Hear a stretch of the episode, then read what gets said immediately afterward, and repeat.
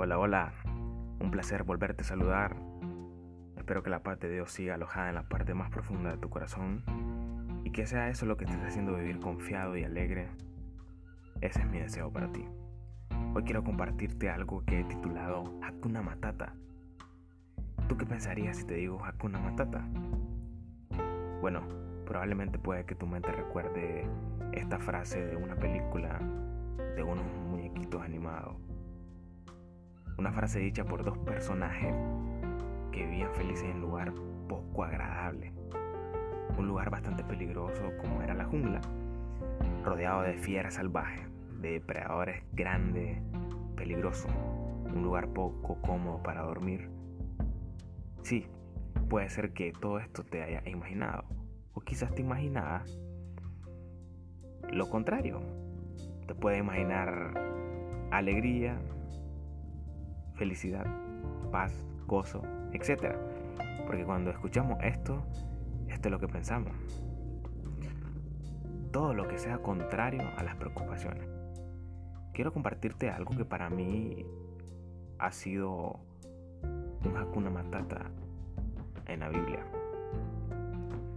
Eran palabras de Pablo diciendo lo siguiente. En Filipenses 4, 4 hasta el 7, dice así, Alégrense siempre en el Señor. Insisto, alégrense. Que su amabilidad sea evidente a todos. El Señor está cerca. No se quiente por nada. Más bien, en toda ocasión, con oración y ruego, presenten sus peticiones a Dios y denle gracia. Y la paz de Dios, que sobrepasa todo entendimiento, cuidará de sus corazones y sus pensamientos en Cristo Jesús. Amén.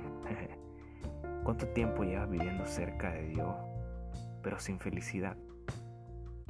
¿Cómo es posible que esto suceda? Yo una vez me pregunté eso, ¿por qué es lo que yo estaba pasando? Porque realmente esto me sucedió en un momento. Pero había muchas razones. Quiero volver a la parte de Hakuna Matata, donde este par de personajes siempre vivían alegres a pesar de que tenían cerca peligros eminentes. Peligros que que no era para menospreciar. Tenían depredadores, tenían lluvia que caían sobre ellos. Ellos ni siquiera tenían un hogar fijo, pero vivían alegres, vivían gozosos. Y nosotros los humanos podemos hacer lo mismo. Y no te estoy diciendo animal ni te estoy comparando con ellos, pero nosotros tenemos nuestra alegría. Y nuestra alegría es el Señor. Pero hay cosas que lo limitan a uno. Por ejemplo, ¿qué te puede limitar? Primeramente que tu alegría no esté basada 100% en el Señor. A veces tenemos la alegría puesta en otras cosas. Y el texto es, clave cuando dice, alégrense siempre en el Señor. ¿Te estás alegrando sinceramente en el Señor? ¿Te estás alegrando porque el Señor es el 100% de tu vida? No sé, pero sería bueno que lo, que lo veas. La otra parte es la falta de oración. Pablo nos dice en toda ocasión, con oración y ruego.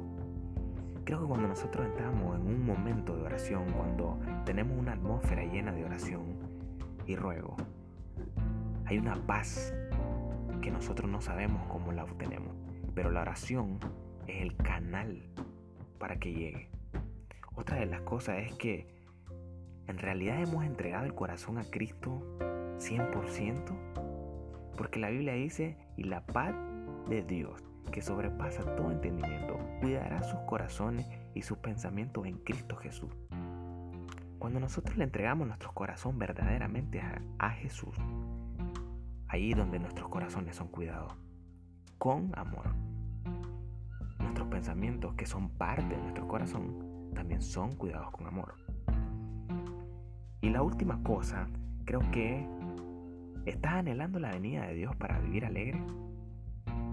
Porque la Biblia dice que su amabilidad sea evidente a todos. El Señor está cerca. Bueno, quizás no estás tan convencido que el Señor va a venir.